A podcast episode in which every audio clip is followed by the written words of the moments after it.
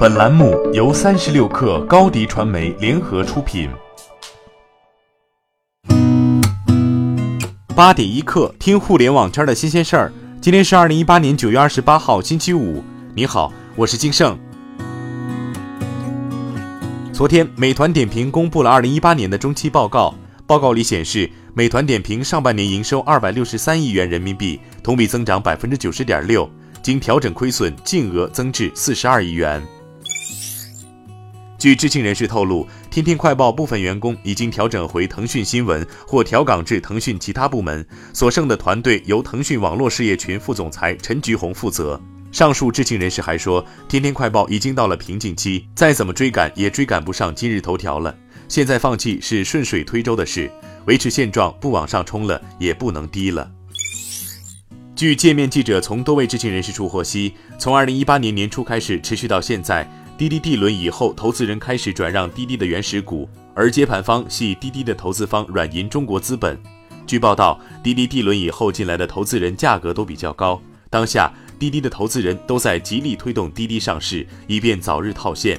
滴滴对此回应称，公司一直以来都严格禁止私下交易期权，未经公司允许，任何私下交易均无法得到应有的保障。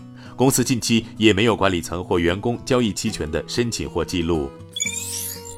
最近，软银也有了新动向。据彭博商业周刊报道，软银孙正义计划每两到三年募集成立一支一千亿美元规模的新基金，并每年向初创企业投资约五百亿美元。另据彭博报道，软银将把愿景基金交易团队人数从三十人扩大到三百人。乐视网昨天连续第三个交易日涨停。晚间，乐视网公告称，经向控股股东及天津嘉瑞邮件问询，控股股东秘书邮件回复，目前控股股东不存在处于筹划阶段的重大事项，不存在增持公司股票及投融资、资产整合等化解公司债务危机的方案或计划。刘丽说昨天也赴美敲钟宣布上市了。面对市场上对于刘丽说亏损的质疑，刘丽说创始人及 CEO 王毅表示。刘丽说的亏损是现阶段为了更快的增长需要做出的投入。他表示，其实刘丽说的单位经济模型是最好的，因为刘丽说不需要给老师付工资，毛利率高达百分之七十五点九，并还会继续上升。刘丽说想盈利分分钟可以。王毅还透露，刘丽说在今年已经开始尝试国际化业务。联想创新科技大会上，杨元庆表示，很多厂商宣布明年推出 5G 手机，而现在竞争已经没有悬念。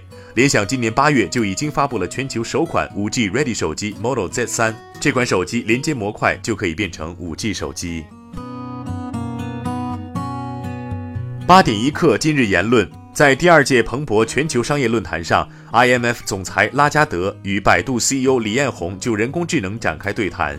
李彦宏表示。中国的市场很大，每天有数以亿计的用户使用我们的服务，产生大量的数据。我们可以使用这些数据来提高我们的服务质量，确实有很多创新的机会。不过话说回来，确实也有一些限制，比如对隐私的保护、对技术如何不危害人民的管理等等。我看到更多的还是机会，而非威胁。奇虎三六零公司董事长周鸿祎在网络传播杂志发文称，作为一家互联网安全企业，三六零前段时间正式从美国退市回归国内，成为一家纯内资的网络安全企业，目的就是解决身份问题，主动承担更大的社会责任和历史使命。除了做好本职工作，三六零还应站得更高，看得更远，格局更大，为国家网络安全事业做出更大的贡献。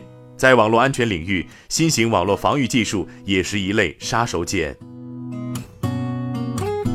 好，今天咱们就先聊到这儿。更多精彩内容就在三十六课 App 音频频道。责编：彦东，我是金盛。八点一刻，咱们明天见。